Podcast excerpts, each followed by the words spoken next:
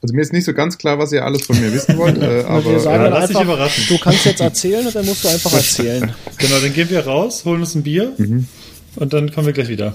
und so, hallo, hallo? Ja, und damit herzlich willkommen zu Pokal Okay. oder Spital, dem äh, Podcast von Mountainbike News mit Ausgabe Nummer 62, 63. 63, 63, die 63. Ausgabe. Heute am Dienstag, den 8. Dezember des Jahres Dezember, Dezember. 2020. 20, 20, 20. Und heute begrüßen wir in Lemgo, der Mann mit dem Echo, Johannes Herden. Herden, Herden. Juhu, hallo, hallo, hallo. Willkommen aus Semgo. Äh, und jetzt leiten wir weiter nach Brandenburg mit einem Inzidenzwert von 124. Viele Hey, Grüße von hallo. mir.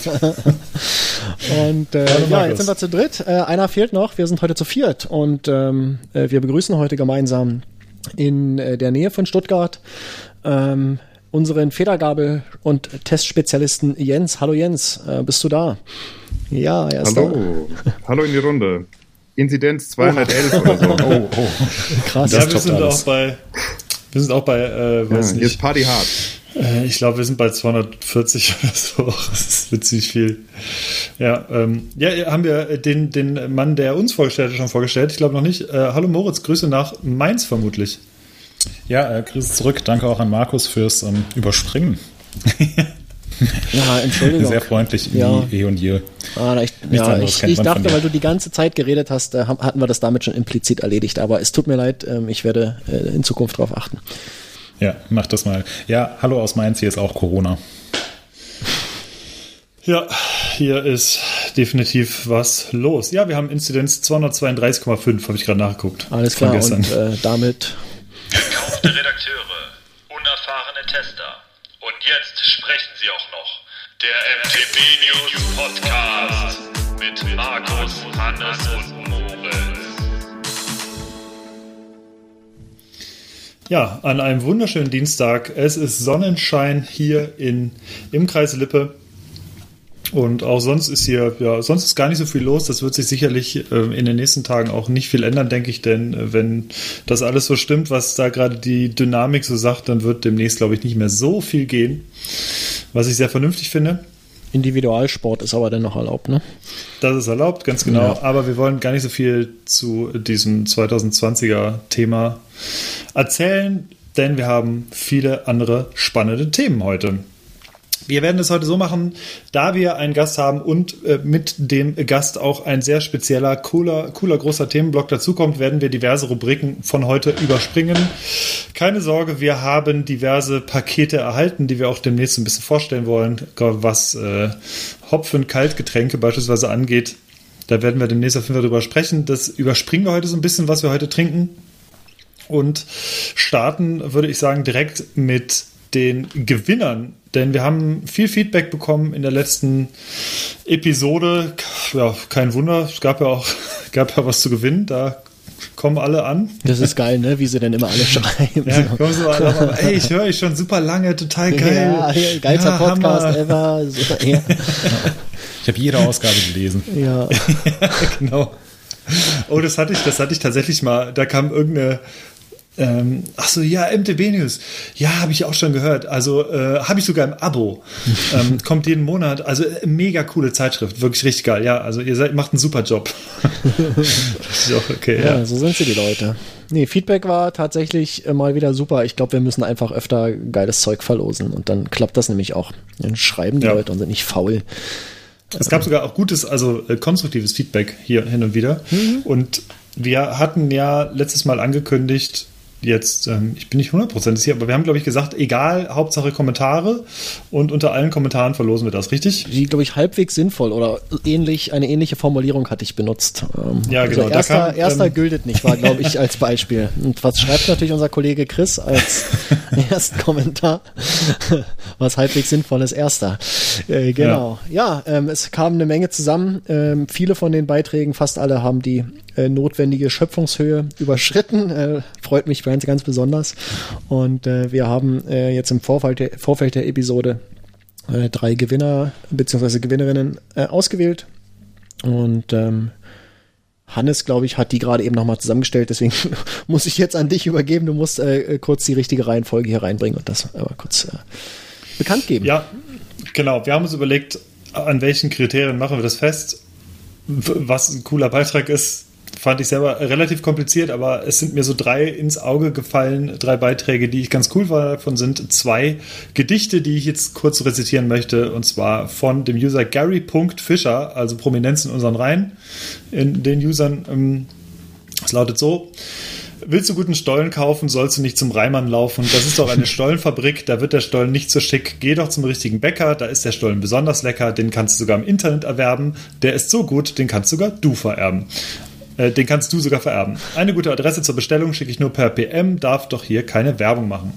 Das kam hier und ich bin, äh, de, de, sein Wunsch war mir Befehl und ich habe mir tatsächlich ähm, verwandtschaftlich Stollen schicken lassen, den ich jetzt tatsächlich auch hier neben, liege habe, neben mir liegen habe. Und zwar ist der von der Konditorei Wippler. Und der ist sehr, sehr lecker und da bekam ich direkt anerkennendes Kopfnicken in der Runde der Kommentare aus dem letzten äh, äh, Podcast-Artikel. Äh, genau, also wie gesagt, das hat auf jeden Fall funktioniert, das fand ich sehr gut, war ein sehr kreativer Beitrag, also ein EDC-Tool an Gary.Fischer, bitte melde dich bei mir per persönlicher Nachricht und dann schicken wir dir das zu. Ja, das wäre Nummer eins. Das zweite, ich spute mich ein bisschen, denn es ist ein längeres Gedicht. Und das ist vom User Rudi. Äh, Nee, das, der heißt nicht Rudi, der User, sondern der heißt Friends. Ich gehe mal davon aus, so. es geht um die Happy Trail Friends, denke ich mal, ist das eine Abkürzung. Ah, okay. Und das lautet so: Von draußen vom Walde komme ich her. Ich kann euch sagen, Corona nervt mich sehr. Die Bikeparks zu, die Wälder voll. Wer findet das schon wirklich toll?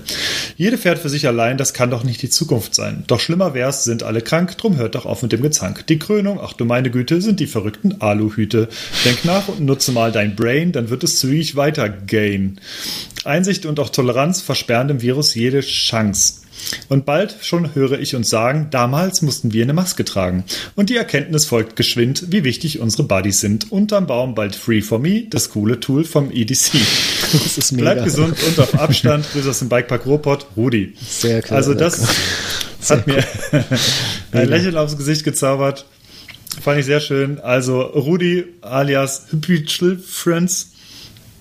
Auch du äh, erhältst ein EDC-Tool melde dich bitte einfach bei mir, User Hannes.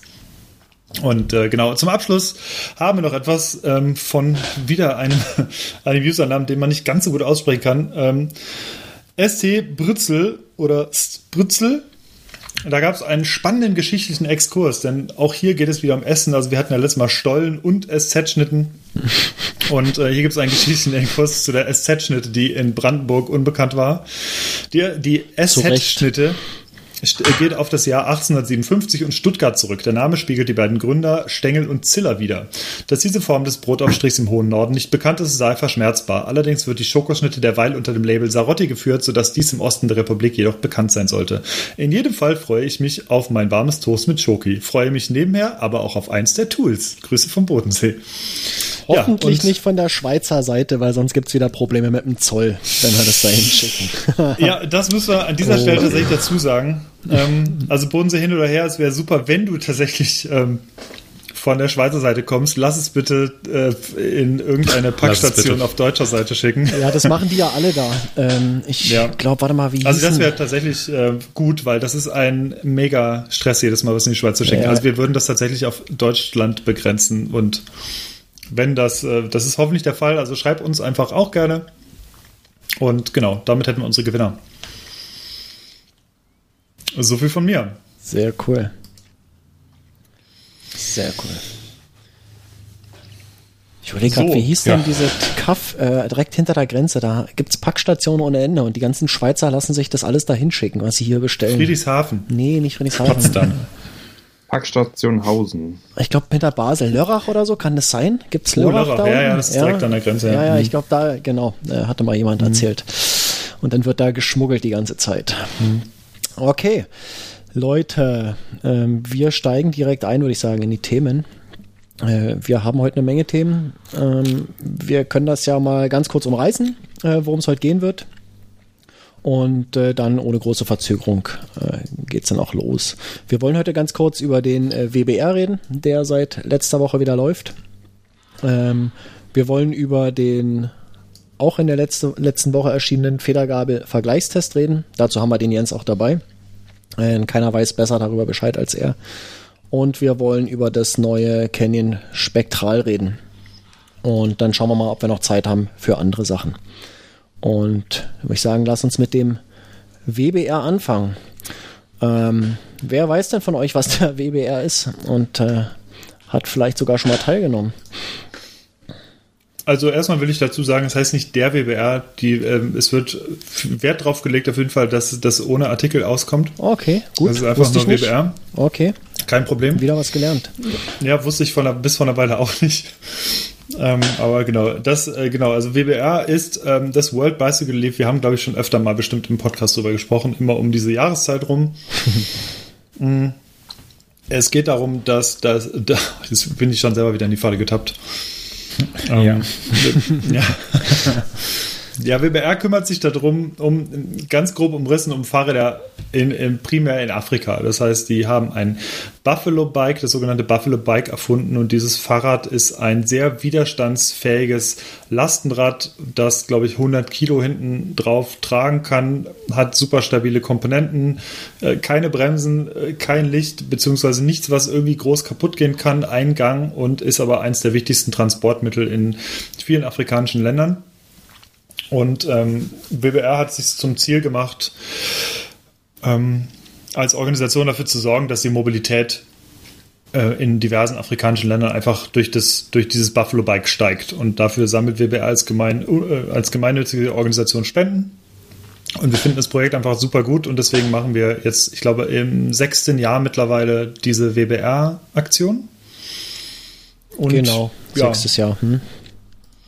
und ihr könnt gewinnen jede Woche. Es gibt äh, jede Woche einen großen Topf, in den kann man sich quasi äh, einspenden mit, ich glaube, äh, 10 Euro maximal oder ich bin, Ein bin Minimum ich von ganz sicher. 10, 10 Euro. Hm? Also mit 10 Euro Spendenbeitrag ist man in der Verlosung dabei.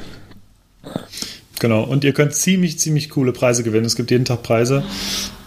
Wir haben uns überlegt, statt Adventskalender, das war, also vor sechs Jahren haben wir uns überlegt, statt einem Standard-Adventskalender, wo man einfach was gewinnen kann, machen wir einfach eine coole Spendenaktion draus. Und ähm, Markus, wie ist der aktuelle Spendenstand? Der ist äh, 37.003 Euro.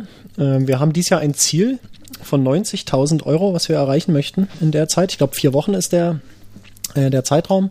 Wir sind jetzt in der zweiten, sind bei knapp 40.000. Also es ist, es ist schaffbar. Ähm, dazu gehört aber, dass ihr eben auch alle mitmacht und äh, spendet. Und äh, ich habe es letztes Jahr schon gemacht, ähm, live in der Sendung eine Spende, äh, eine Spende abgegeben und das werde ich jetzt auch wieder machen. Natürlich werde ich nichts gewinnen äh, dabei, äh, weil Ja, ja. ähm, ja, ich mache das jetzt einfach wieder äh, live, so wie ich das letztes Jahr schon gemacht habe. Und äh, ja, wenn ihr diesen Podcast hört, ähm, vielleicht macht ihr einfach auch kurz Pause. Äh, klickt auf den Link, der ist in den Show Notes. Ähm, lasst ein bisschen Geld da für die Fahrräder. Ich habe das letztes Jahr gesehen, das Fahrrad. Ähm, das ist ziemlich, ist ein ziemlich geiles Teil eigentlich. Und Ich will es leider, haben. Leider gibt's die hier nicht. Also man bekommt Nee. die hier nicht in Deutschland. Ähm, aber das ist wirklich, ich fand das wirklich geil. Das hat mir, hat's mir echt angetan. Ähm, Das ist so ein ein perfektes, ja, so ein Stadtrad irgendwie mit diesem geilen Gepäckträger drauf. Da kann man, weiß nicht, wenn man irgendwie Kannst fünf Leute mitnehmen auf ja, dem kann Ding. ich Holz aus dem Wald holen und sowas, weißt du, das ist, das ist wirklich geil. Ähm, Ganze Bäume, Markus, ja, ganze da hole ich Bäume. Mir einen schönen Eichenstamm irgendwie, den lege ich da hinten quer rauf. Ähm, ja, macht das, spendet das, das ist für eine gute Sache und das Schöne ist, ihr könnt bei MTB News äh, auch noch was gewinnen, einfach so obendrauf. Ähm, das ist, äh, das ist cool. So. Ja, finde ich auch. Immer wieder gut. Spende. Achso, hier kann man auch, ja, hier kann man auch einen äh, Freibetrag eingeben. Ja, ich habe letzte, letzte Woche auch, äh, letztes Jahr auch gefragt. 50.000. So.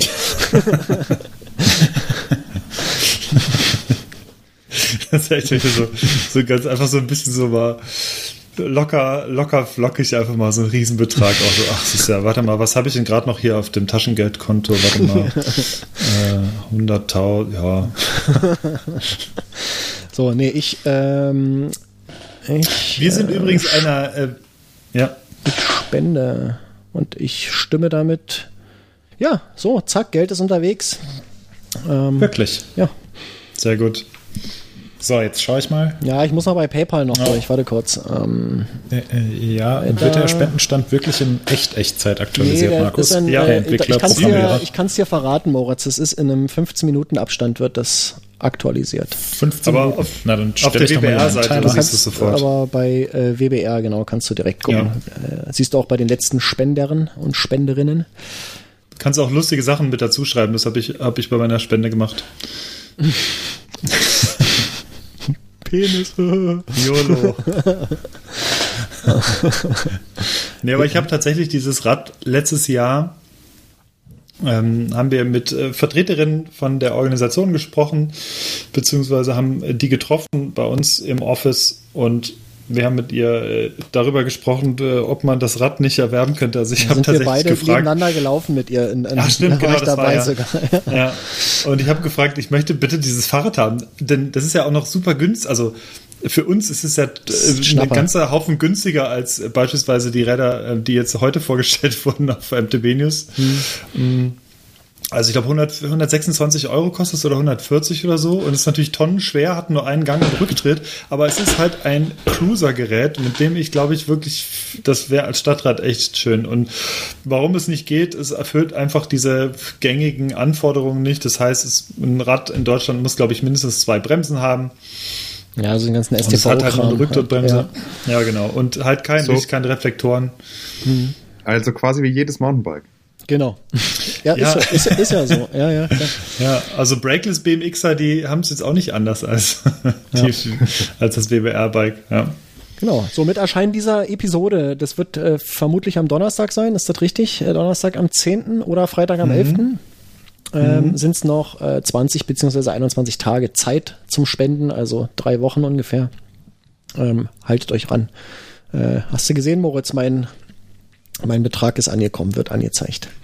Nee, habe ich nicht gesehen. Moment, ich aktualisiere nochmal. Nee, nicht bei uns Nee. auf der Homepage, sondern direkt auf der. Ja, auf worldbicyclerelief.org. Genau. Wo sehe ich Du hast das nicht ernsthaft Hallo Ibims Markus reingeschrieben. ja, genau. Das ist ein, das, dir entgeht Nee, gar also, nichts. Markus, muss ich dich enttäuschen. Wird mir nicht angezeigt. Okay, ich äh, mache hier ein, machen. ich mache hier, Also ich sehe es. ich mache einen Screenshot zum Beweis. Ach, ist doch vollkommen egal. Ich habe gespendet. Äh, alles gut. Ah, ja. Solltet ihr auch machen. Ich sehe da auch keinen Moritz Zimmermann. Okay, Leute. Ist doch, Ähm, so, das ist so, das ist doch typisch Markus, dass er so einen äh, Beitrag eingibt, der in die Exponentialfunktion passt. Äh, das ist die, nee, ich habe da den, den äh, 23 habe ich einfach umgedreht, dann kam 32 raus. Dann dachte ich, Ach so, okay. das ist äh, 2 auf 5, das passt gut. Äh, Ja. Alles klar. Okay, Leute, wir wollen mal jetzt hier nicht äh, uns ein Nee, bisschen. nee, nee, weiter, äh, weiter, weiter. Genau. So, weiter geht's.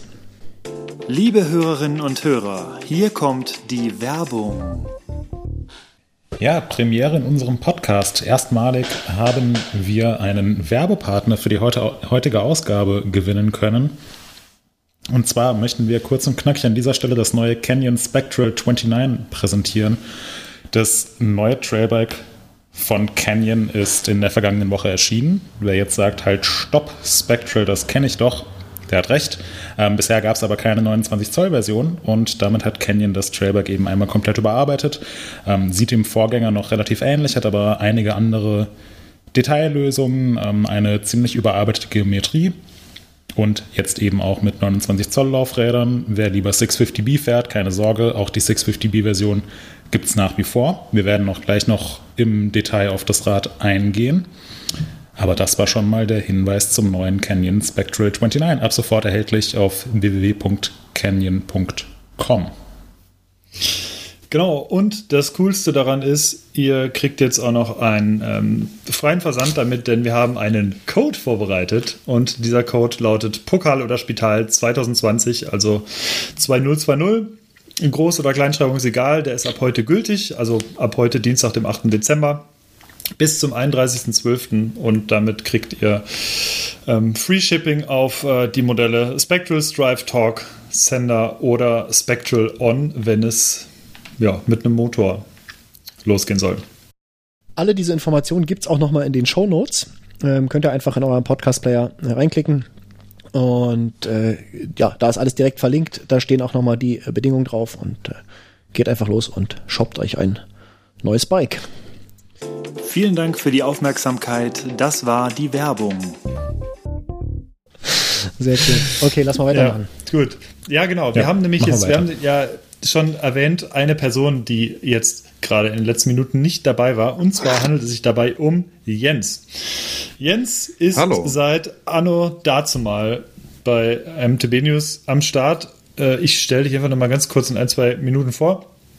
Und ähm, ja, Jens testet. Also ich äh, kenne Jens eigentlich immer nur mit ähm, blutigem Unterarm. Also so jedes Jahr gibt es dieses Abo von einem blutigen Unterarm, egal ob äh, zusammen in Whistler oder in Italien. Jedes Mal gibt es eigentlich immer irgendeinen blutigen Arm.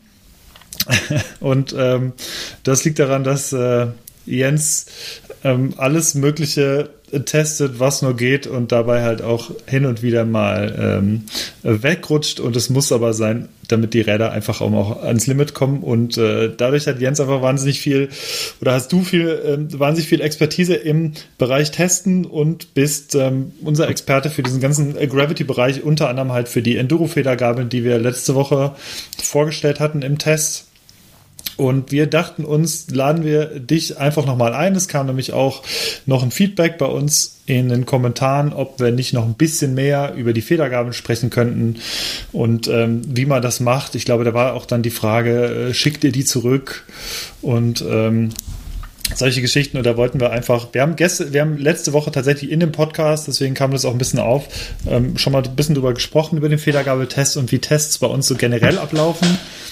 Aber dazu müssen wir natürlich sagen, wir sind jetzt bei euch nicht im Testteam dabei und deswegen wollten wir das noch so ein bisschen aus, aus erster Hand so ein bisschen hören, wie das, wie das bei euch eigentlich läuft. Genau. Und, ähm, ähm, da würde ich vielleicht gleich nochmal äh, reingrätschen, äh, bevor ich, Jens kann sich kaum noch zurückhalten, aber ähm, ich habe immer so bei Gästen und Gästinnen immer eine, eine Einstiegsfrage, äh, die ich allen stelle. Die würde ich auch dir gerne heute stellen. Ähm, die ist auch nicht weiter schlimm, die kannst du, glaube ich, einfach beantworten. Äh, die, Frage, die Frage geht so, ähm, äh, wer bist du, wo kommst du her und, und was machst du? Ähm, Vielleicht kannst du dich einfach mal ganz kurz vorstellen für, für die Leute, die dich noch nicht kennen. Das sind aber drei Fragen, ne? Ähm, Ja, das ist eine Dreierfrage. Ja, ja. Gut ah, ein aufgepasst. Dreiklang, sehr gut. Ähm, ja, ich bin Jens Staud, äh, angemeldet im Forum äh, 2002. User Mein ID Gott, ist das- 5865, wer es wissen möchte. Ja, der hat es gleich am Start, der Admin. ähm, Natürlich. ja. ja, ähm, ansonsten, ich, ich habe das auch letztens mal versucht zu rekapitulieren, wie das alles so losging. Ähm, es ist nicht so ganz einfach. Das war so ein fließender Übergang. Hannes hat's angerissen. Er kennt mich eher mit blutigem Unterarm. Äh, ich, ja, keine Ahnung. Ich versuche das zu vermeiden. Äh, ist irgendwie doch ein bisschen, dieser Abrieb ist immer dabei. Ähm, aber ja, das fing so an, dass ich dann irgendwann für MTB News getestet habe. Eigentlich bin ich äh, Kommunikationsdesigner, komme aus dem Spessart im Frankenland. Ne? Einmal hier extra für den Max. Äh, wir haben leider heute Franke. keine Get Getränke aus dem Getränkemarkt. das wird ihn sehr freuen, wenn ich das jetzt hier anbringe, weil äh, er ist ja auch in diesem Frankenland gefangen. Aber äh, zurück zu mir. Ähm, ja, Bike Nerd würden manche sagen. Ähm, ansonsten schubse ich Pixel durch die Gegend. Ähm, das ist so mein Main Job. Und ähm, ja, Hannes hat eigentlich schon ziemlich alles gesagt. Also ich interessiere mich sehr, sehr, sehr für Fahrradteile und teste die. Ja, und dann schreibe ich drüber. Und dann äh, versuche ich das in den Kommentaren noch weiter zu erklären, weil wir sind zwar kein Printmagazin, also sprich, wir haben keine Platzbeschränkung, aber natürlich kann man nicht jedes Mal eine riesengroße Abhandlung schreiben. Ähm, also erschöpfend erklärend ist nicht immer möglich. Äh, deshalb stehe ich gerne Rede und Antwort. Mit dem einen oder anderen, der wird vielleicht schon mal ein paar Tipps bekommen haben. Ich versuche dem immer nachzukommen. Also, ja, soweit über mich eigentlich. Wie bist du Ich habe denn? die Frage vergessen. Ich glaube, Nee, äh, ja, Du hast ich- das wunderbar, ich alles. du hast wunderbar Ja, die Dreierfrage beantwortet. Ganz toll, na Ja. klar. Ja. Wie, wie bist Nee. du, du Premier? Also, ähm, du bist ja gerade so in Geometriefragen, bist du sehr zu Hause. Wie bist du denn zum, äh, Testen von Federelementen gekommen. Ich erinnere mich ehrlich gesagt nicht an die ersten Federgeschichten, die du mal gemacht hast oder beziehungsweise gerade so, ich habe das Gefühl, dass gerade Geometrie und Federelemente ja so ein Steckenpferd von dir sind. Wie bist du, was hast du zuerst da getestet? Kennst du noch die erste Federgabe, die du getestet hast? Ich überlege. Ich glaube, ich, ich, also nagel mich nicht fest. Ich glaube, es war eine Mazzocchi Triple Eight Evo Titanium. Geil. Und das war äh, auch, da haben wir so ein kleines Video noch gemacht im Oberammergauer Bike Park im Winter, der äh, sehr desaströs nicht für mich mal geändert ist, sondern äh, Maxi war äh, mit bewusstlos geschossen. Ähm, der Stefanus hat sich einen Zeh oder einen Fuß gebrochen, auch noch am Ende. ähm, und Tom ist eigentlich die ganze Zeit nur ins Spital und zurückgefahren. Und ja, und Ich der, ich, der Tobi hat gefilmt und wir haben da ein kleines, also vielleicht können wir das ja in dem Artikel mal einbinden. Ich habe den Artikel das, gerade hier. ja, ich hab den- 26 Zoll Zeiten. Ja, vor acht Ähm, Jahren war das. Ich glaube, es war die erste. Ja, erste Triple. 8 RC3 Evo Titanium, 23. Januar Ja, ja. 2012 Ja, ja, veröffentlicht. Ja. 100.000 Klicks. Ich glaube, das ist gut, oder? 350 Markus? Kommentare, Das ist 350 ziemlich Kommentare, gut. das ist auf jeden Fall, ja, das ist ja aber auch ein, Ja. ein, so eine typische Sache bei Tests von dir, dass die Anzahl der Kommentare wirklich immer, äh, ja, fast immer dreistellig ist. Ähm, Das ist schon äh, sehr Ähm. auffällig immer. Und äh, das ist offensichtlich von Anfang an schon so gewesen, wenn man hier so durchguckt. Was, was, was aber eigentlich viel spannender ist an diesem Test ist, würde diese Federgabel heute oder wäre diese Federgabel gegen die anderen jetzt Single Crown Gabeln gelaufen, die hätte gar nicht mehr so gut abgeschnitten.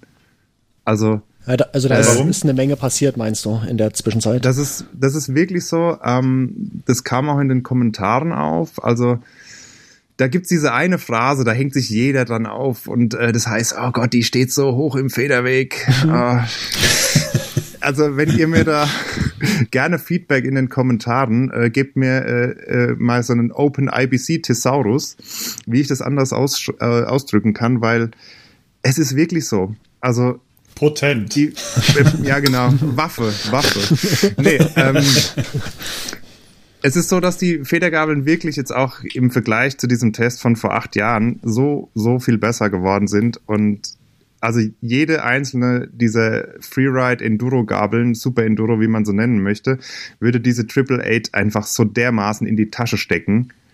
Ähm, da tut sich was. Und wir stecken natürlich jeder einzelne, jeder Tester, jeder Nutzer, jeder Endkunde da draußen, wir stecken in dieser Entwicklung drin. Und wenn du jetzt nicht dein Bike fünf Jahre lang fährst und nicht rechts und nicht links guckst und äh, immer noch deine, was weiß ich, Gabel von Anno dazu mal fährst und dann irgendwann den Switch machst, dann wird sich das natürlich nach einem Quantensprung anfühlen. Aber ähm, wir testen und viele andere auch, die switchen halt irgendwie jedes Jahr auf ein neues Produkt. Und dann ist es so ein bisschen besser, ja, okay, passt, wunderbar, ist ja auch neu, äh, ist gut abgeschmiert, die andere Gabel hätte vielleicht mal einen Service gebraucht. Ähm, und dann, dann wird es so inkrementell besser. Und man spürt es gar nicht mehr. Und was wir halt versuchen in diesem Test rauszufahren, und deshalb gehen wir da auch so tief rein, ähm, sind die Details. Und warum es jetzt wirklich besser geworden ist und was da anders ist. Und das ist gar nicht mal mehr so einfach. Also was vor zehn Jahren noch irgendwie mal eher als einen Quantensprung bezeichnet werden konnte, von Produkt A auf Produkt B, wobei B das neuere Produkt ist, also das Nachfolgeteil, ähm, merkst du das heute gar nicht mehr. Also auch hier wurde oft die Frage in den Kommentaren gestellt, ist das jetzt so viel geiler und ist jetzt hier irgendwie Lyric versus ZEP oder 36 versus 38, ist das eine nicht mehr fahrbar? Nee, ist es nicht. Ähm, das Zeug ist echt gut. Also das muss man wirklich mal hier festhalten und ja, ist es eine Konsumkritik? nee, also das Zeug ist geil, das macht Spaß und das ist super klasse, dass es da jetzt irgendwie noch eine neue Nische gibt, die vielleicht mal als Freeride bezeichnet wurde. Aber äh, man muss es nicht zwangsläufig kaufen. Also man kann auch Spaß haben mit 26 Zoll oder hier in einer alten 36 oder was auch immer. Das spielt keine Rolle. Ja, na das, was du so, so sagen willst, vielleicht ist so, dass also es gibt da keine Revolution quasi in der, also in der jüngeren Geschichte der, der Federgabeln, sondern das ist einfach einmal eine, eine ja, schrittweise Verbesserung. Und zwar mit jedem Modell ja immer, ähm, immer ein kleines Stück. Aber im Großen und Ganzen, wenn man jetzt, ähm, wir blicken zurück nach 2012, wenn man dann die Verbesserung von acht Jahren zusammenrechnet, dann ist es eben doch eine ganze Menge, äh, was passiert ist wenn du sagst, äh, das ist überhaupt nicht mehr miteinander vergleichbar. Und die Single Crown Gabeln von heute, die stecken äh, die Triple Eight von damals halt einfach mal so dermaßen locker in die Tasche. Ähm, Absolut. Ja. Absolut. Also ich habe es auch irgendwo in, dem, in den Kommentaren geschrieben. Ähm, ich mache heute, ich habe kein Downhill-Bike mehr. Also ich komme ja eigentlich aus dem Downhill ähm, und wollte immer irgendwie mein eigenes Downhill-Bike haben, um irgendwo halt hart hacken zu gehen. Und dann hast du halt irgendwie mal, dann kam dieses All-Mountain Enduro und dann hat man mal einen Stumpjumper gehabt und dann hat man da auch mal schwere Reifen drauf gemacht und Enduro gab's nicht. Und das kam dann so Stück für Stück und die Produkte wurden besser. Und heute hätte ich absolut keinen Blutdruck mehr, mit einem Enduro in den Bikepark zu gehen. Also so gar hm. nicht. und äh, der, der Hannes, der erinnert sich da auch an, wie wir da in Whistler waren. Da kannst du auch mal mit dem ersten ernstzunehmenden 29er Enduro, das war damals der BMC Trailfox 29 nach heutigen oh ja, 2020 ja. Maßstäben absolut überholt. Äh, da hat sich viel getan, aber damit kannst du auch alles springen in Whistler, das ist überhaupt kein Thema. Also, ja, äh, oder oder ähm, den ähm, oder die EWS auf Sicht mitfahren, äh, habe ich genau, auch gehört, dass das Crank, gehen soll. Crankzilla, ja. Ich, äh, ja. ich würde diese Anekdote kurz erzählen gerne, denn äh, wir sind äh, eingebucht gewesen von BMC ähm, in äh, dem in so einem Hotel ziemlich direkt da am Lift und äh, wir wussten alles klar. Also du hattest dich dann irgendwie oder BMC hat uns eingeladen, hey, wenn ihr Bock habt, ihr könnt pf, gerne das EWS-Rennen halt mitfahren mit dem Trailfox halt jetzt im neuen als quasi super Hardcore-Test und ich habe abgewunken und, und, Jens sagte, ja, klar. warum nicht? Was soll schon passieren? Wir waren, wir waren gerade in der Bude, sind 5000 Tiefenmeter gefahren an einem Tag und am nächsten Tag sollte Tag Whistler, natürlich very excited, ne?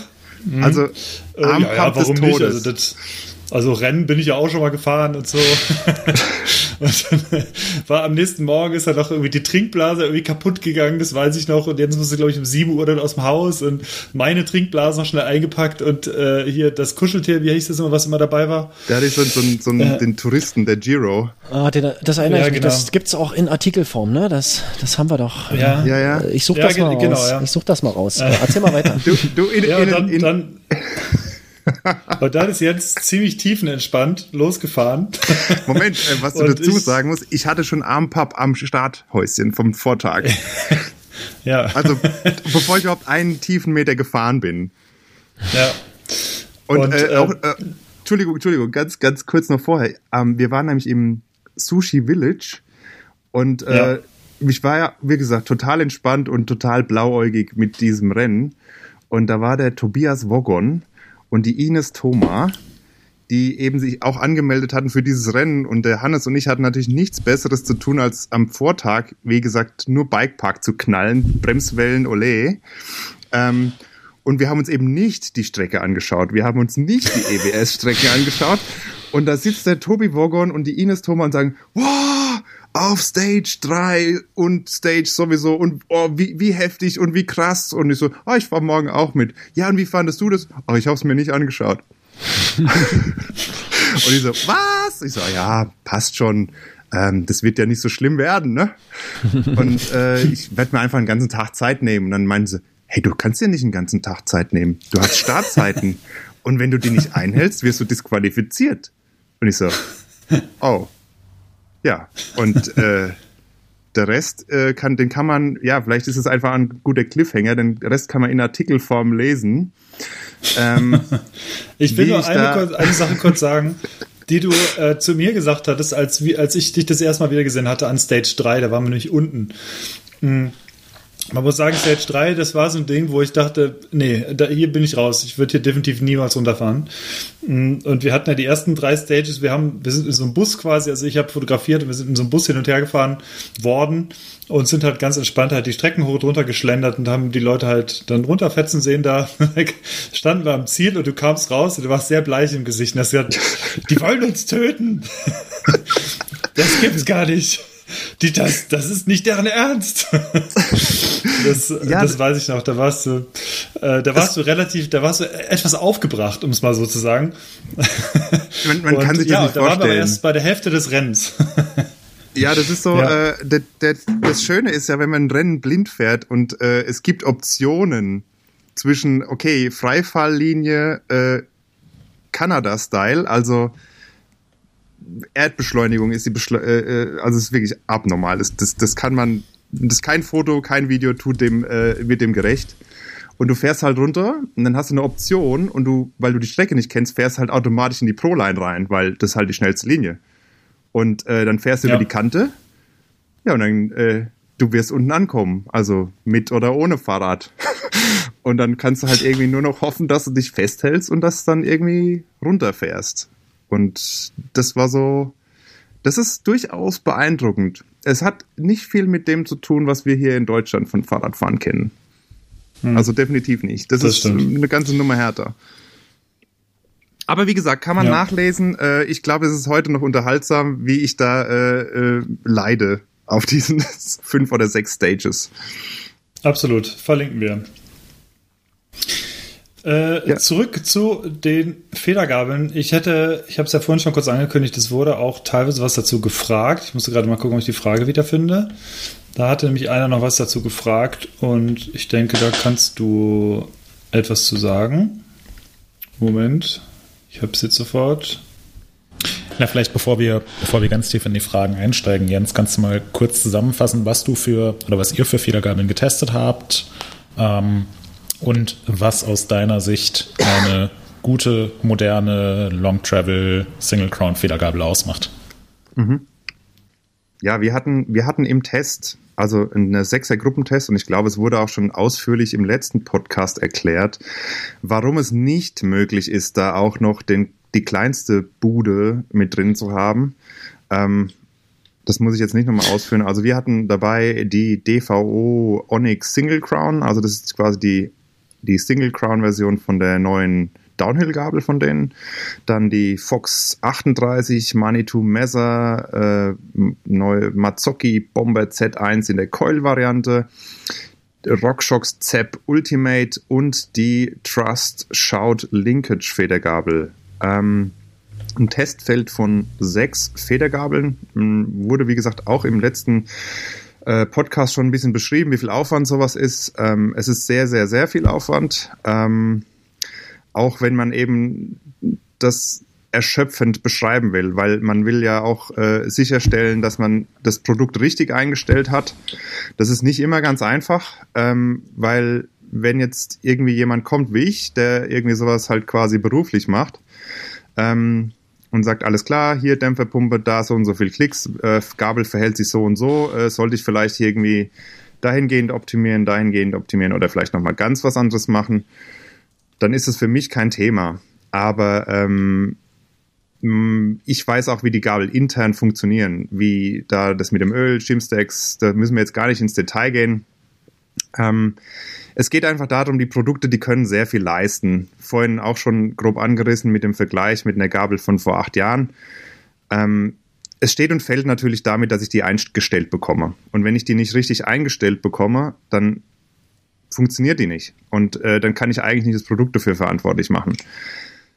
Ähm, wenn man so weit ausholt, dann ist es eben so, wenn ich jetzt sagen würde, okay, ich möchte eben keinen nervtötigen Setup haben, ich möchte die Gabel nicht aufmachen müssen und so weiter, dann werde ich mich vielleicht an sowas wie einer Z1 orientieren. Und wenn ich der totale Nerd bin und äh, habe irgendwie Lust, da vielleicht nochmal mit dem Hersteller zu telefonieren, der mir dann ein anderes Shim-Stack verbaut, was möglich ist, zum Beispiel bei DVO und Fox, ähm, dann kann ich das wahrnehmen. Das wird aber tendenziell vielleicht jetzt im speziellen Fall von Fox auch ja deutlich was kosten.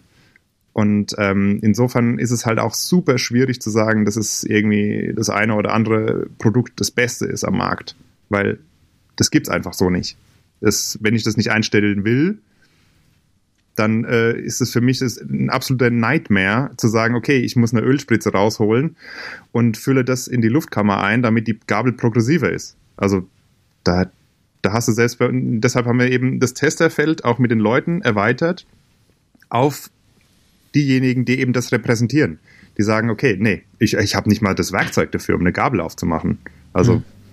das, das ist absolut legitim. Und ähm, wenn du die einzelnen Parameter aufzählst, wenn du bei Fox hingehst, da hast du sechs Parameter. Und wenn du einen verkackst, dann funktioniert die Gabel nicht. Also, Kann, kannst du denn schwierig. mal einen Hin Hinweis geben für Leute, die jetzt, ich sag mal so, ihre Federgabel in erster Linie, also kenne ich zum Beispiel ein paar, die haben sich, sind halt Einsteiger, die haben sich eine Federgabel gekauft oder ein Bike gekauft. Das wurde einmal beim Händler eingestellt und dann fahren die die ganze Zeit mit rum. Und dann fahren wir irgendwann mal zusammen und die sagen, boah, ja, keine Ahnung, also habe ich bisher nichts dran gemacht. Ich habe die halt so eingestellt bekommen und so fahre ich sie halt. Ähm, jetzt mal so ganz, ganz grob, kannst du ganz, ganz kurze Tipps geben, einfach was jetzt Leute, die sonst nie an ihrer Federgabel rumschrauben, was, was lohnt sich wirklich, ähm, an welchen Sachen kann auch ein Einsteiger, der nicht so allzu viele äh, krasse Optionen hat an der Federgabel, was, was kann der machen, um die Federgabel geiler zu machen? Oder äh, schön auf sich anzupassen?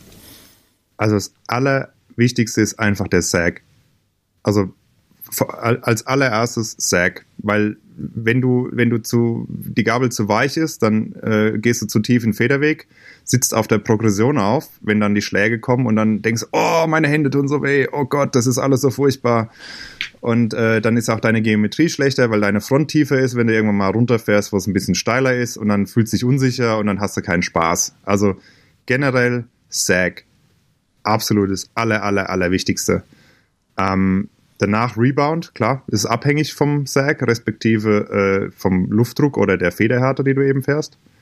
Und Druckstufe erst wirklich ganz am Schluss.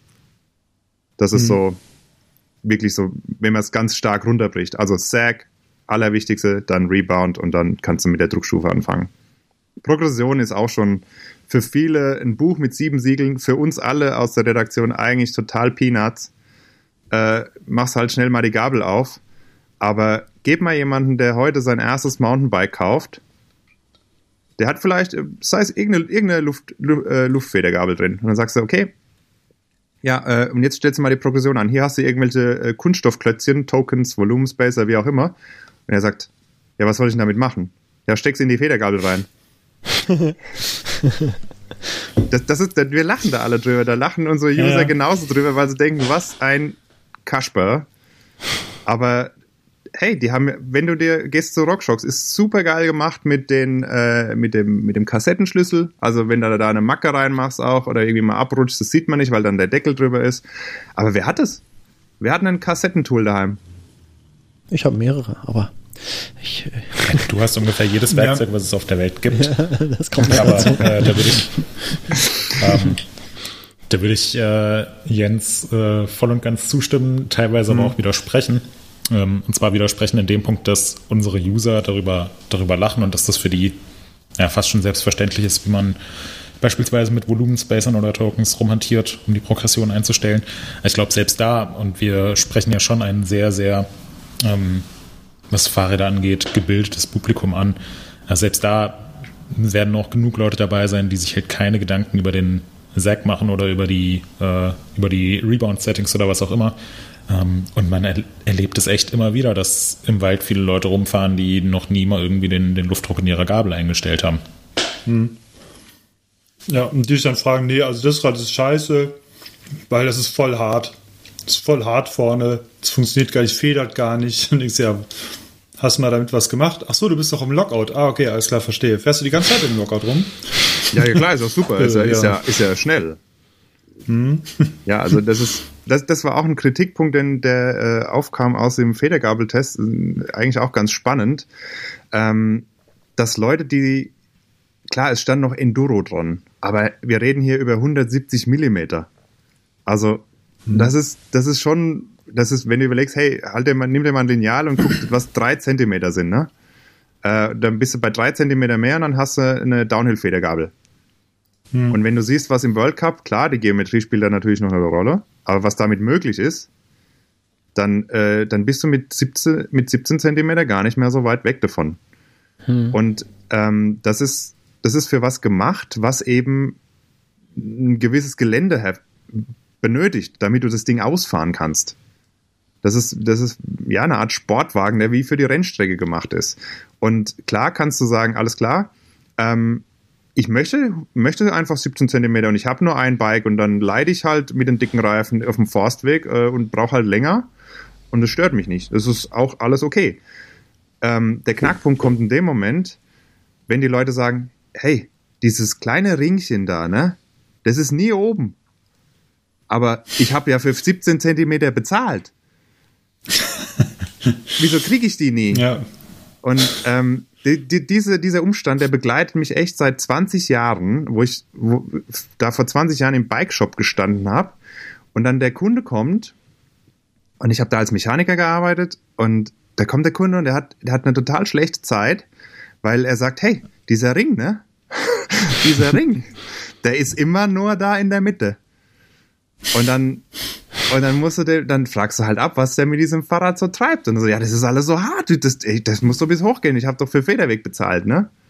Und das, das, das macht den Leuten Stress. Das ist echt unglaublich. Also, ähm, ich habe es dann auch in den Kommentaren versucht zu erklären, dass wenn ich ein Setup mache, dass ich auch nicht auf jeder Strecke da irgendwie den Bottom-out habe. Und äh, dass es für mich so dieser absolute Notfallpuffer ist. Aber irgendwie haben die manche Leute das, die Vorstellung, dass es so eine Art amerikanische Limousine ist, die einfach so durch die Gegend wabbelt und äh, alles wegschluckt, was irgendwie auf der Straße ist. Und äh, wir haben aber hier so ein, das ist ein High-End-Sportgerät und mit denen kannst du wirklich krasses Zeug machen. Also, wie schon vorhin mal kurz angemerkt, ich habe kein Downhill-Rad mehr. Ich mache das mit dem Enduro. Und das, da habe ich keinen Stress mit. Reicht mir.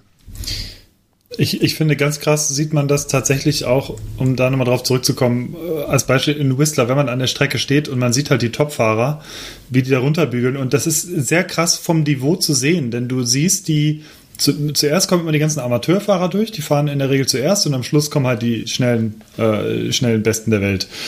Und dann siehst du die Amateurfahrer und die sind schon sehr, sehr schnell. Also kanadische Amateurfahrer ziehen unglaublich Absolut. viele Leute ab. Also hier, das, äh, die würden hier alles in Grund und Boden fahren. Und die sind schon flott unterwegs. Und dann rumpeln die durch das Steinfeld und dann kommen irgendwann die Profis und die haben genau so drei Aufsetzer in so einem 10 Meter Steinfeld. Also die hacken halt mit 50 da durch und machen einmal bop, bop, bop, bop, und dann sind die halt weg. Und äh, sind um drei Bäume unten rumgefressen und denkst du, wie geht das? Wie kannst du so schnell drauf reagieren und wissen, was dein Fahrrad in den nächsten drei Zehntel Sekunden macht, damit du vor diesem Baum noch um die Kurve fährst? Und da, und da merke ich tatsächlich erst wieder, okay, das können diese Gabeln. Für, für sowas sind solche Gabeln oder solche Fahrwerke oder Fahrräder gebaut. Und das hat so wenig damit zu tun, wie wir hier teilweise durch die Gegend juckeln. Natürlich sind wir auch äh, alle ziemlich zügig mittlerweile unterwegs, aber wenn ich halt überlege, wie die, wie die Top-Profis der Welt fahren, das ist so eine andere Liga und da sieht man halt, ähm, und, und die sind ja in den Entwicklungen durchaus immer mit dabei, der Gabeln, und du weißt, okay, für, für solche Aktionen oder solche Aktionen kannst du mit diesen Teilen machen. Ja, absolut. Also, also das ich, ist schon beeindruckend. Also insbesondere in Whistler, äh, da gab's Ride the Pros Bikes, da durfte ich mal die Profi-Bikes fahren oder ich durfte auch mit den Profis fahren. Und wenn man sich mal so wirklich schlecht fühlen möchte und sagen, hey, das mit diesem Fahrradfahren, also ich, ich das mit das, das, da habe ich irgendwie so, das Talent habe ich gar nicht, ne? Dann geht mal mit einem Profi fahren oder versucht immer an dem dran zu bleiben. Also das ist so, du denkst so, du bremst doch gar nicht. Ich bremse doch gar nicht. Wieso fährt er trotzdem schneller? Er tritt ja auch nicht. Also da bin ich ja, da gab es ein, eine, eine Gelegenheit, da bin ich Thomas Vanderham mit dem unterwegs gewesen und dann sind wir irgendwie ganz oben Freight Train to Dirt Merchant to A-Line, also diesen Klassiker.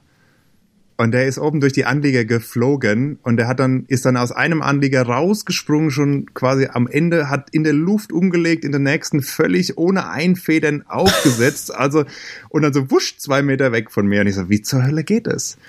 Also, und du denkst halt wirklich so, okay, einigermaßen zügig bist du ja unterwegs, aber hey, das sind, das sind noch, ist eine ganz andere Liga. Also wirklich. Das ist, das ist krass. Und das, das erdet einen dann auch. Also, wie der, wie der Hannes schon sagt, was dieses Zeug kann, ist immens.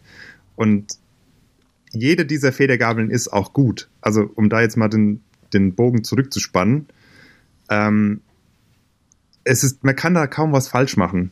Und die Leute, die, die, die kritisieren uns dann, dass wir sagen, okay, hey, nicht, dass es die Kaufempfehlung, sondern wir sagen, hey, das ist das Beste für den. Wenn du halt irgendwie tun Tuning-affin bist oder wenn du sagst, hey, ich habe hier eher den kleineren Geldbeutel oder wie auch immer. Also das Zeug ist alles gut. Ich denke, das kann man auch so sagen. Das ist, das war nicht eine Frage, die ich vorhin auch im Kopf hatte. Die Leute schreien immer nach dem Testsieger, Testsieger, weil das sind sie auch von vielen anderen Bike-Medien irgendwie gewohnt. Es gibt immer einen Testsieger. Und der ist das Beste von allem. Aber gerade bei Federgabeln, das merke ich auch selber, die haben so unterschiedliche Charakteristiken und wollen auch gar nicht sich so an die anderen Federgabeln anpassen, dass sie möglichst alle gleich funktionieren, sondern jede ja, Federgabel, super. jede Marke, ja, und jede andere Marke, also jede Marke hat ihre unterschiedlichen Eigenschaften und ich denke, es ist tatsächlich, da du mir wahrscheinlich zustimmen, wichtiger, das Ganze so auszulegen, dass man halt wirklich erklärt, okay, pass auf, für dich ist diese Federgabel nichts, weil. Und deswegen ist diese Federgabel für dich etwas, weil. Weil du hast so viele unterschiedliche Leute und wir hatten es ja vorhin auch schon angesprochen, uns hatte Moritz gesagt, dass wir, dass viele unserer User zum Beispiel gar nicht wissen, dass, dass man hier groß mit dem, mit dem Säg arbeiten kann und ähm, schon, ich sag mal so, so so erste Sachen und wenn du denen vielleicht eine Mazzocchi da, da hinstellst und ähm, du bestellst die Feder mit dem Körper für das Körpergewicht, was der Fahrer oder die Fahrerin hat und da muss der ja nicht mehr viel machen. Da stellt er die Zugstufe ein und das war es eigentlich in der Regel. Ja, also so, so habe ich den Test jetzt halt mir gelesen, aber für den wäre wahrscheinlich eine DVO oder vielleicht auch die Fox eher nichts, weil du einfach doch ganz schön viel rumdrehen musst und äh, mit Gefühl und Erkenntnis rumdrehen musst, damit du zu dem Ergebnis kommst, wie dein Fahrrad dann nachher fahren soll. Total, absolut. Also und, und ähm, ich, hab, ich hoffe, ich habe das einigermaßen im Text rübergebracht. Also wenn wir hier über, wir reden hier über Nuancen. Also wenn ich jetzt irgendwie auf einer dieser Teststrecken, die vielleicht fünf Minuten hatte, in einem, ich, ich gehe, ich fahre oben los und fahre in einem Rutsch durch. Also mit dem Setup, den ich mir erarbeitet habe. Und dann merke ich irgendwann, okay, puh, äh, irgendwie Finger anstrengend, äh, es, ja, es wird einfach ein bisschen heftig. Und dann äh, machst du das mit einer anderen Federgabel danach. Also wir, wir haben dann die auch teilweise komplett alle im Auto liegen gehabt. Dann gehst du runter, spannst das Bike an, äh, Gabel raus, andere Gabel rein, wieder hochgetreten und wieder runtergefahren. Und das Erstaunliche ist ja dann nicht das, dass du sagen würdest, okay, äh, die erste Fahrt war die beste, weil ich da noch frisch bin. Und äh, das war dann teilweise so die erste Fahrt. Nach zwei Drittel denkst du so, mh, hm, ah, äh, irgendwie anstrengend. Und dann gehst du auf ein anderes Produkt und fährst danach nochmal runter und plötzlich geht es ohne Probleme, dass du da in einem Rutsch mit Nachdruck runterfährst. Und mhm. das sind so diese Nuancen. Aber wie, wie hier wieder die Frage, ne? Äh, gehen wir zurück auf die EWS in Whistler, äh, ab ein, eine Stage zwölf Minuten oder vielleicht sogar noch länger und da bist du auf Renngeschwindigkeit unterwegs. Ja, hey, da gibt's Produkte, die sind dafür gemacht und die funktionieren da besser. Aber wer fährt es? Wie, wie, wie lang sind die Abfahrten, wenn du hier irgendwo äh, im Mittelgebirge unterwegs? Klar, ab und zu fahren wir in die Alpen und da ist es vielleicht auch nochmal eine Geschichte, aber Mountainbiken ist ja auch irgendwie so mit Leuten unterwegs sein und da fährst du nicht die ganze Zeit 15 Minuten Abfahrten in einem Stück, wo es die ganze Zeit knallt. Da hast du Möglichkeiten, dich zu erholen. Und wenn dann auch ein Produkt nicht die absolut ideale Dämpfung hat oder vielleicht auch durch seine Steifigkeit ein bisschen mehr durchreicht, kann es sein, dass du dich in dieser ruhigeren Passage vom Trail auch eh wieder erholst. Und ja. dann spielt es auch gar keine Rolle. Also äh, dennoch ist es natürlich unsere Aufgabe, wenn wir so einen Test machen, diese Unterschiede aufzuzeigen. Ich, äh, ich habe mittlerweile die Userfrage rausgesucht, die würden wir jetzt noch kurz stellen, denn wir sind auch jetzt recht weit fortgeschritten schon in der Zeit. Mm, und zwar ist hier eine Frage von Gerhard, und zwar, wie kommt ihr an die Gabeln und gehen die wieder retour? Also das ist, ja, das sind ja, tatsächlich aber die nee. Fragen, die... Gibt es die gehen, ja, ähm, gehen zu Ebay, ist nee, doch nee, aber, Die ja, stapeln sich hier also mit den Geldkoffern. nee, aber ich denke, das ist vielleicht wirklich ganz interessant. Ich, ähm, viele wissen vielleicht gar nicht, wie wir sowas organisieren. Vielleicht können wir da ganz kurz noch drauf, drauf eingehen, wie das läuft. Ja. Äh, wie organisieren wir Testprodukte? Also, ähm, es ist so, ich glaube, ihr habt es auch schon angerissen im letzten Podcast, oder? Hm, wie wir die bestellen. Ja, also ja. es ist so, wir haben es hier im Eröffnungsartikel äh, auch schon mal beschrieben, ähm, dass man sich halt irgendwie so eine Art ja, äh, Anforderungskatalog überlegt. Wie in diesem Fall, okay, diese Kategorie 170 scheint irgendwie jetzt der hottest new shit zu sein. Ähm, schauen wir mal, was es da so gibt. Dann kam halt die 38, dann kam die ZEP und dann guckst du, was passt da noch so rein. Ähm, das ist, wie gesagt, wer sich dafür interessiert, gerne nochmal in den Eröffnungsartikel, weil die DVO halt auch ein bisschen eher kleiner wirkt, aber es gibt ein Produkt drunter, was für Enduro ausgerichtet ist und es gibt ein Produkt drüber. So wie, also die Diamond ist die Enduro-Gabel, äh, dann kommt die Onyx und dann kommt quasi Onyx Doppelbrücke. Und bei Fox wäre dann quasi hm. 36, 38, 40 ziemlich sim simpel von der Nomenklatur. Rockshox halt irgendwie äh, Lyric, Zap und Boxer. Und ja, den Rest kann man sich ja auch noch angucken, muss jetzt nicht alles ausführen. Aber ähm, wenn dieser Katalog steht, dann äh, macht man halt Recherche und schaut, welcher Hersteller bietet was an. Und dann äh, kommt es natürlich äh, darauf an, was ist lieferbar, ähm, wann soll dieser Test stattfinden, äh, haben alle Testerzeit und so weiter und so fort. Äh, ihr habt die Era schon angesprochen, die leider, leider wegen halt auch ganz, ganz schlimm Corona in Italien zu spät kam. Also da war halt auch die Firma zu und so, das war alles nicht so einfach. Ähm, die können wir dann natürlich nicht aufnehmen. Ähm, und die fliegt dann halt einfach raus. Und das muss man danach erklären. Und das, da versuchen wir möglichst transparent zu sein. Ähm, und dann, ja, also wenn dieser Katalog steht, dann äh, schreiben wir die Hersteller an und sagen, hey, so und so sieht's aus. Äh, wir würden hier quasi im amerikanischen nennt man es ein Shootout machen, also alle gegeneinander fahren lassen. Äh, das wird so und so aussehen. Wir haben ungefähr den, der, das Zeitfenster dafür angedacht und dann ungefähr so und so die Veröffentlichung. Und dann gucken die nach und dann äh, wird natürlich auch in der Firma abgeprüft, hey, ähm, ist dieses Produkt eigentlich da noch relevant oder äh, stecken wir schon am Ende von einem Lebenszyklus von einem Produkt und es kommt ein Nachfolgemodell? Ähm, das muss natürlich auch immer berücksichtigt werden und so, da springen dann manche Hersteller auch wieder ab, weil sie sagen, hm, nee, da, da kommt bald was Neues, ihr, ihr braucht nicht das veraltete Produkt testen. Oder aber mhm. äh, wir hatten auch Cane Creek angefragt und da habe ich auch so, hey, wir können halt ja auch gucken, wenn ihr da was Neues kommen habt. Äh, wir können Embargo schauen, dass das halt irgendwie mit der Veröffentlichung passt. Und haben so gefragt, hey, habt ihr irgendwie so ein 180er Teil und dann so 170er Geschichten und ja, gegen wen fahren wir denn so? Ja, wer, wer spielt da noch mit? Und dann haben sie gemeint so, oh, ja, wahrscheinlich werden wir da nicht so gut abschneiden, weil im Grunde halt Cane Creek momentan eher äquivalent eine 36 mit 170 oder eine Lyric mit 170 reingeschickt hätte in diesen Vergleichstest. Und da haben sie sich halt nicht besonders gute Chancen ausgerechnet. Da haben die halt rausgezogen und haben gesagt, nee, da spielen wir nicht mit. Ähm, dann, ja, wie gesagt, wir machen, wir, wir veröffentlichen. Äh, wir haben die Gabel meistens, meistens, äh, nicht alle, manche gehen dann auch schon vorher zurück, ähm, noch da. Falls irgendwelche Rückfragen aufkommen, dann können wir halt auch noch irgendwie dokumentieren, Fotos machen oder vielleicht mal einen Reifen reinhängen, wenn, hey, ich habe hier, ein, wenn ein User meint, ich habe hier einen 2.6er WTB, was weiß ich, äh, und ich möchte den in eine ZEP reinhängen, geht es. Und dann können wir natürlich, das mhm. ist halt auch so ein bisschen ein Vorteil von uns als Online und den direkten Draht zu den Testern, dann können wir das wenn wir so einen Reifen da haben, dann können wir den schnell reinhängen, können ein Foto machen und sagen, hey, guck hier, bitteschön. Und das ist halt so der Vorteil bei uns. Ähm, mhm. Und dann danach gehen dann die, die, die, die Gabeln wieder zurück. Also es ist die wir, wir haben hier so einen Kistenstapel, wo das ganze Testmaterial dann eingetütet wird und dann geht es zurück zum Hersteller. Also es ist auch so, es, es hat eigentlich keiner ein großes Interesse, das zu behalten, weil was soll ich damit? Also ich kann keine sechs Federgabeln fahren. Ja. Also ja. Das, das, das, das nimmt nur Platz weg, weil irgendwann kommt die, die neue Federgabel und dann fährst du eben wieder die. Das ja, ist halt einfach unser Job. Ja. Sag mal, ähm, äh, du meintest, äh, ihr fragt die Hersteller an und äh, manchmal äh, sind die mit bestimmten Produkten am Ende des, des Modelljahreszyklus und haben vielleicht schon neue in der Pipeline. Äh, kommt es denn vor, dass die auch manchmal von sich aus vorschlagen, äh, nimmt doch mal nicht das, sondern testet doch mal vielleicht lieber jenes Produkt?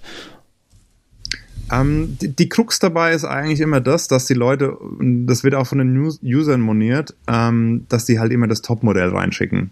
Hm. Also ähm, wenn man sich jetzt mal einfach auch den Federgabeltest anguckt, da hast du jetzt mal abgesehen von der Mazzocchi, die so ein bisschen, ja, bewusst, gehört ja zu Fox, ne? Also mhm. ist bewusst ein bisschen so im günstigeren Bereich angesiedelt, um halt auch hier äh, die, die Zielgruppen zu erweitern. Ähm, aber du wirst von RockShox niemals eine Pike Select oder von Fox eine Grip, sonst was, also in so einem Vergleichstest sehen. Es sei denn, du gehst wirklich her von der Redaktion und sagst, hey, ich will auf jeden Fall die billigste Gabel von euch. Aber da muss man sich halt überlegen, ist es das wert? Weil letztendlich, das ist so, als wenn ich hergehe und sage, okay, äh, ich teste die schlechtesten Reifen, die schlechtesten Gummimischungen und guck, ob das irgendwie funktioniert. Und natürlich sind die nicht so gut. Und das, das ist für einen Hersteller, dann, dann sieht er halt schlecht aus, weil dann sagt, dann, dann jeder Hersteller mit einem schlecht, der einen schlechten Reifen in einen Vergleichstest schicken würde, würde das, das, das Testergebnis bekommen, ja, hat keinen Grip im Nassen kein Grip auf Wurzeln. Äh, unsere Tester mhm. hatten 25 blutige Unterarme und haben da keinen Bock mehr drauf.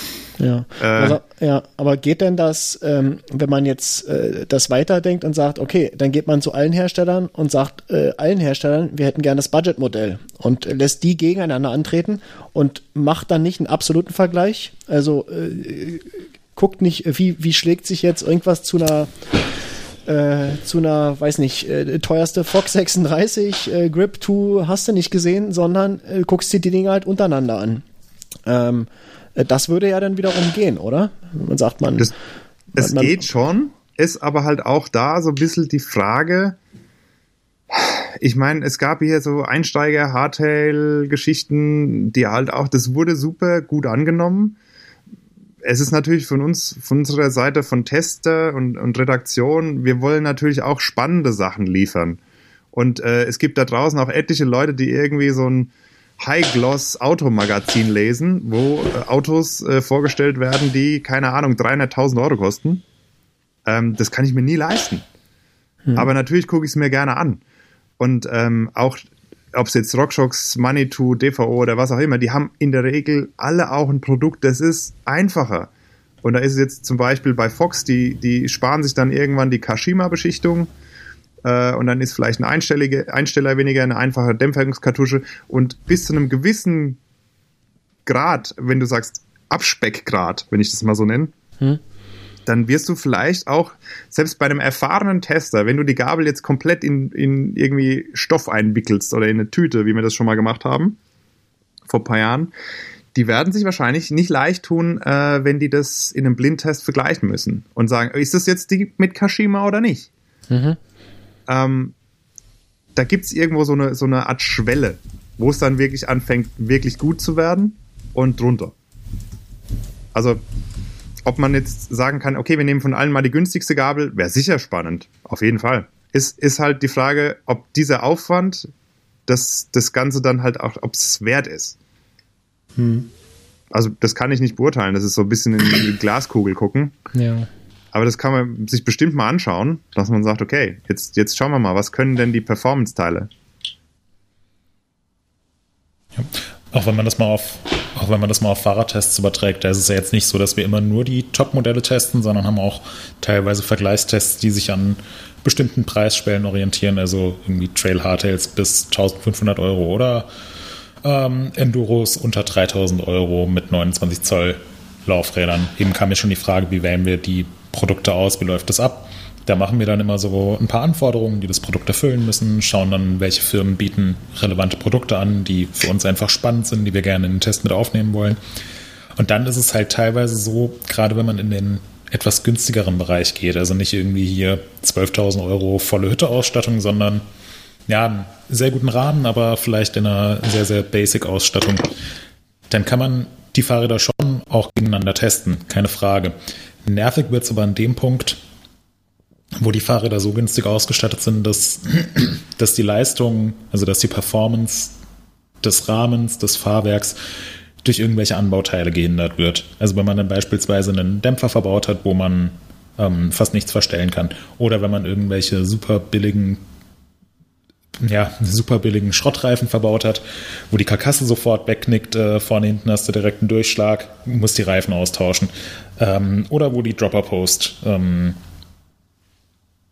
gestrichen wurde aus Kostengründen. Und das sind dann halt so Punkte, die uns das Testen wirklich erschweren, wo man dann auch irgendwann an den Punkt kommt und sagt, ja, du kannst jetzt nicht so viel dir über den, über den Rahmen sagen, weil halt einfach die Summe der Anbauteile so nervig ist und sich so negativ auf die Performance auswirkt, dass eine Beurteilung des Fahrrades wirklich schwer wird. Und wenn wir eher die teuren, äh, teuren Ausstattungen nehmen, dann haben wir dieses Problem tendenziell weniger, weil wir uns da eher sicher sein können, dass jetzt eine hochwertige Bremse oder eine hochwertige Federgabel oder ein hochwertiger Laufradsatz uns während des Testens weniger Probleme verursacht. Trotzdem, unabhängig vom Preisbereich, ist es für uns natürlich in der Testerei sehr, sehr wichtig, dass wir die Performance eines Fahrrades nicht basierend auf den Anbauteilen beurteilen, sondern dass im, im, im Vordergrund wirklich steht, wie funktioniert der Rahmen, wie funktioniert der Hinterbau, wie sind die Detaillösungen. Ähm, und die Anbauteile, gerade diejenigen Anbauteile, die man relativ unkompliziert austauschen kann und auch tunen kann oder anpassen kann, indem man beispielsweise jetzt für den Winter Matschreifen aufzieht, das ist dann eher ein etwas untergeordneter Punkt. Also ein, ein super funktionierendes Fahrrad mit einer schlechten Reifenwahl ist trotzdem deutlich besser als ein naja, nicht so gut funktionierendes Fahrrad, was dir ständig durchschlägt, ähm, was aber tolle Reifen hat. Ähm, und das ist, das ist so eine der Herausforderungen bei uns im Testbetrieb und bei den Federgabeln wird es ähnlich sein. Also das kannst du eigentlich auf jedes Produkt so übertragen, erklärt aber vielleicht ein bisschen auch, wieso wir zwar versuchen, eine gute Mischung zu finden, was die Preisbereiche angeht, aber vielleicht auch häufiger mal dann eher zu den gut bis sehr gut ausgestatteten Varianten greifen. Ähm, wenn ich hier an einem Punkt nochmal ansetzen darf, ähm, bevor wir hier hart überziehen, ähm, weil die User haben gefragt, ob wir nicht mal einen Dämpfervergleichstest machen könnten. Und das ist insofern sehr spannend, weil es total super wäre.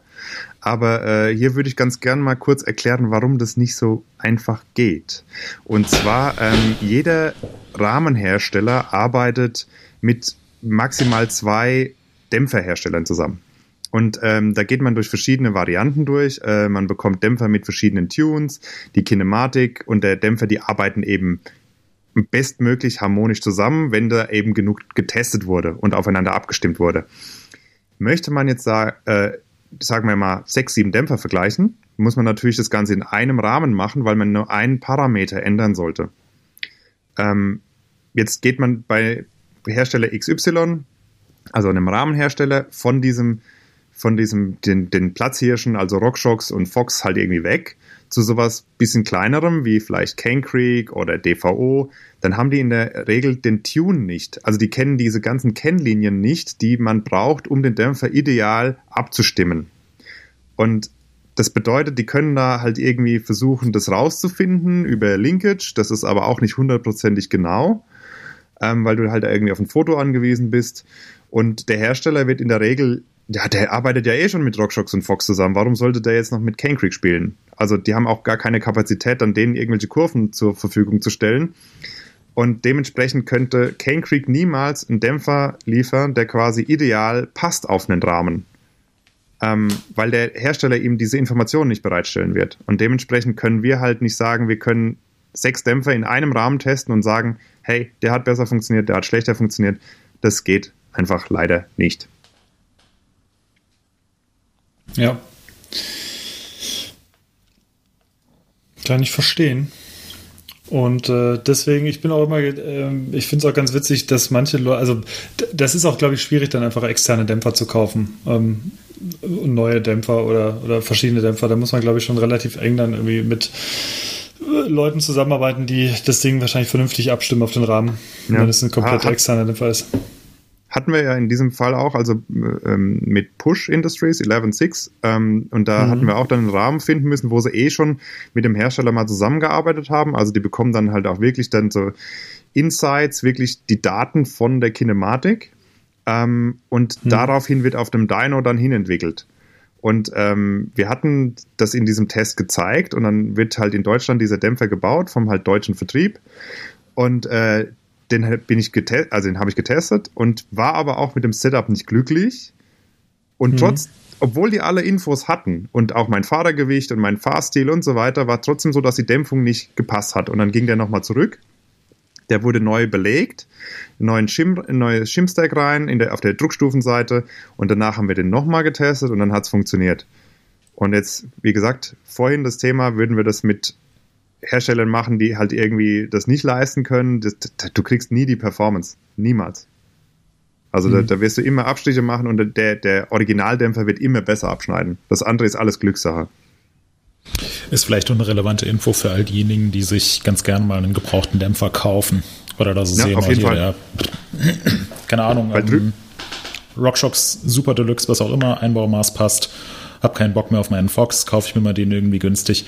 Du weißt halt absolut nicht, was da drin steckt und für welchen Hinterbauer der jetzt ausgelegt ist, was für ein Tune der hat und so weiter. Und du kannst es schon irgendwie äh, in einem gewissen Ausmaß beheben, aber es, also ob das den Aufwand wert ist und ob man dann letzten Endes so ein gutes Ergebnis hinbekommt wie mit einem Dämpfer, der speziell für dieses Rad ausgelegt ist, wage ich einfach mal zu bezweifeln. Deswegen gehen auch äh, einige Hersteller davon weg, überhaupt Dämpfer separat anzubieten, sondern ein Dämpfer ist dann ein Produkt speziell für einen Hinterbau.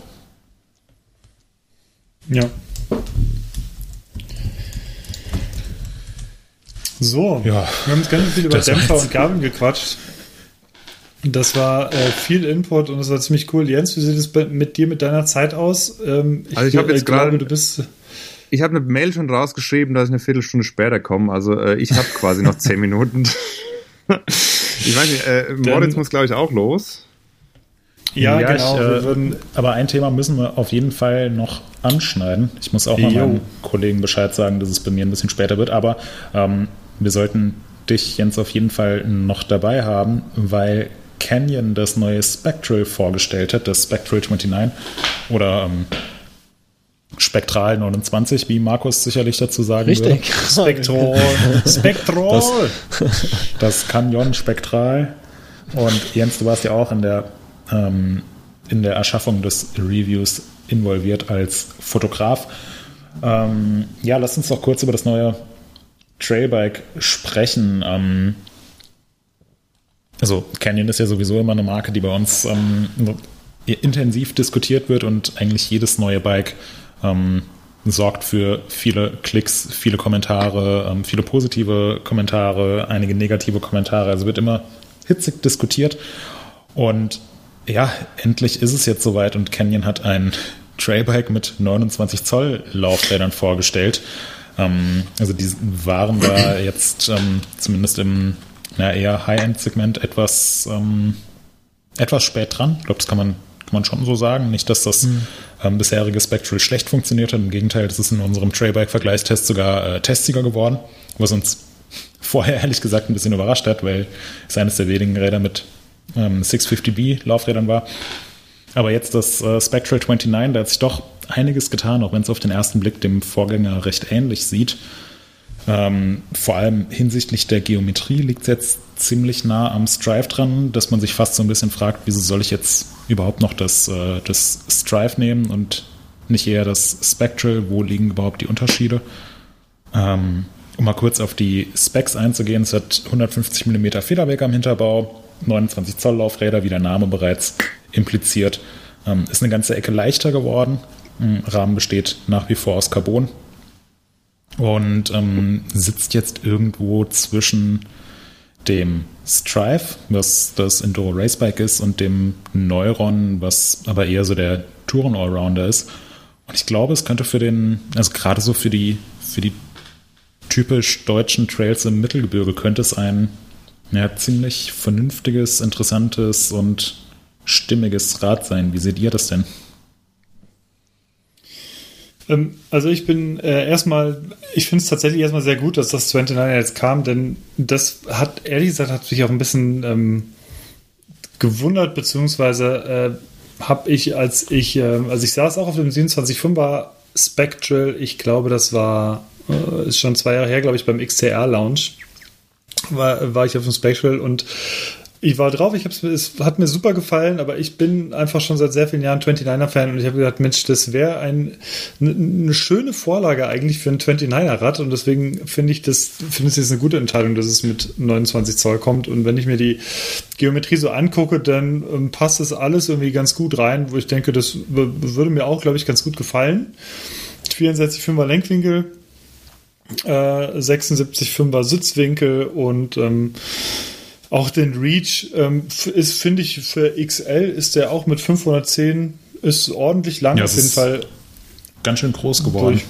Ja, finde ich auch. Jens, du bist doch, du bist ja auch so ein äh, Reach-Liebhaber grundsätzlich ähm, oder von langem Reach. Bist, bist du das Rad auch gefahren oder ist es Christus nur gefahren? ich bin's leider nicht gefahren. Also ich kann da auch gar nicht so wirklich tief reingehen. Ähm, ich kann aber insofern ein bisschen äh, erzählen, dass der Chris und ich, wir sind gleich groß, also beide 1,90. Aber der Chris hat äh, einen deutlich kürzeren Oberkörper. Ähm, also das ist, das, das ist nicht nur so ein bisschen zwei Zentimeter, das ist eher so in der 5 Zentimeter Region. Ähm, Okay. Und äh, also er ist, er ist, hat Beine bis zum Boden und äh, dementsprechend, also er kam sehr gut mit dem Ding klar. Also ich bin tendenziell ja auch, wenn ich dann auf den Trail gehe, eher so bei 530. Also ich würde sogar noch größer gehen, weil ich halt auch einen sehr langen Oberkörper habe. Aber wenn der, wenn ihr äh, dann dezidiert jetzt nochmal Test-Eindruck, dann müsst ihr mit Chris reden. Da bin ich raus. So eigentlich, ich, ich schaue mir gerade die Geometrietabelle ein und ähm, neuerdings wird ja jetzt auch bei uns die, äh, das Stack-to-Reach-Verhältnis angegeben. Ist im Ja. äh, Rennradbereich schon länger ein etablierter Kennwert. Ähm, aber Reach beschreibt ja im Prinzip die Länge des Rades und Stack bezeichnet oder umschreibt die Höhe des Rades und ähm, beides ist wichtig dafür, wie groß sich ein Rad anfühlt, aber naja, beides wirkt sich so ein bisschen unterschiedlich aus. Also ein Rad mit einem kurzen Reach, aber einem hohen Stack wird auch insgesamt als eher geräumig wahrgenommen. Ähm, jetzt gerade das, was, was Jens so gesagt hat, wir haben das hier in unserer Testredaktion ähm, in Bad Kreuznach haben wir das auch, ähm, dass ich beispielsweise einen auch einen vergleichsweise langen Oberkörper habe und dafür etwas kürzere Beine.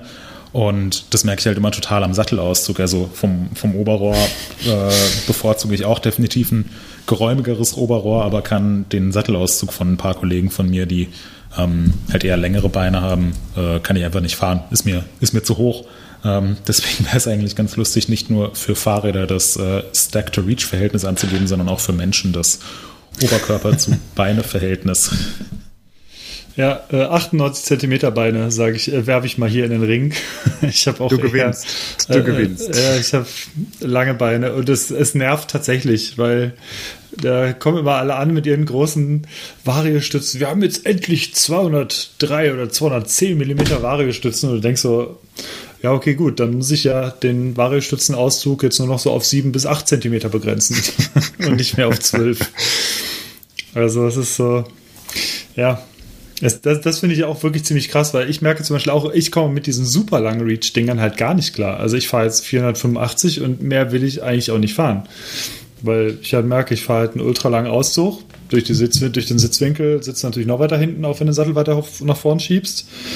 Und ich brauche dann auch immer einen sehr hohen Stack. Also es ist schon, ist schon sehr unterschiedlich, das stimmt. Ja.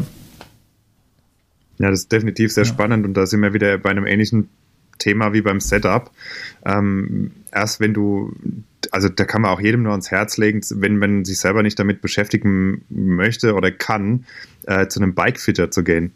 Also wenn du, wenn du überlegst, du versenkst jetzt 6, 7, 8.000 Euro für so ein Edelteil, für so ein Edelmountainbike ähm, und am Ende hast du die falsche Größe genommen, ja, da, ja, da, du müsst ja schreien. Also das, das ist ja, da, da kann man schon hier irgendwie, keine Ahnung, ein paar hundert Euro ausgeben für einen Fitter, der mir irgendwie sagt, alles klar, wenn du äh, so und so äh, einen Körper hast, die und die Beinlänge und Armlänge und so weiter, ähm, dann solltest du die und die Größe fahren oder die und die Überhöhung oder wie auch immer. Aber ich glaube, dass wir da auch mit diesem Reach to Stack nach wie vor immer noch, muss man leider so sagen, am Anfang stehen und dass den Leuten das gar nicht so bewusst ist. Also die fahren das halt einfach und dann leidet man, weil es irgendwie zu kurz ist oder man äh, der Sitzwinkel zu flach ist und zu viel Auszug hat und so weiter. Ähm, da ist definitiv Optimierungsbedarf. Ja, das schreit nach einer neuen äh, Geometrie. Ähm, Themen, Themenliste, würde ich denken. Ja. Also ist ja auch, äh, wenn man jetzt sagt, äh, wir haben äh, Stack und Reach und jetzt gibt's noch äh, Stack to Reach. Also schlussendlich ist das ja auch nur, dass man zwei Werte in einen Wert kondensiert und dabei gehen ja Dinge verloren. Also das ist jetzt halt auch überhaupt gar kein Allheilmittel. Es gibt eben einen Hinweis darauf vielleicht, wie lang oder wie, wie hoch das Bike ist, aber Ähm, es ersetzt ja auch die, die Werte an sich nicht. Und äh, ich glaube auch nicht umsonst hatten wir äh, über 100 Jahre lang äh, Geometriewerte, diese, weiß nicht, 10, 15 verschiedene Werte. Heutzutage scheint immer nur noch äh, Stack und Reach äh, interessant zu sein für die meisten Leute, aber es gibt ja halt noch äh, massig viel mehr äh, Werte. Und ich weiß nicht, ob das so, so günstig ist, das so zu vereinfachen, immer weiter in, in, in quasi in, ein, in einen Index, der irgendwie alles wiedergeben soll. Das, das wird es halt nicht geben. Das, ich glaube, es ist eher umgedreht. Es wird eher komplexer eigentlich. Du kannst ja jetzt noch anfangen und sagen, okay, äh, wie meine dynamische Geometrie ist. Wenn du bei 20% Ja, Sack bist, wie, wie viel kürzer ja. wird dein Ja. äh, Radstand? Äh, Genau. wie, wie verändert sich das? Weil die Gabel geht nach hinten.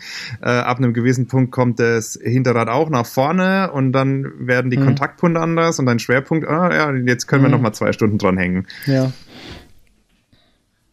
Ja, das ist wohl wahr. Ja, und äh, das, ich denke, das ist auch ein guter, guter Abschluss dieser Folge, denn ich glaube, so langsam ist auch die Bonusviertelstunde um. Ja, ich muss auch tatsächlich gleich kurz Äh, weg. ja, ich, ich Also wir jetzt haben heute irgendwie, bei los. allen brennt heute irgendwie.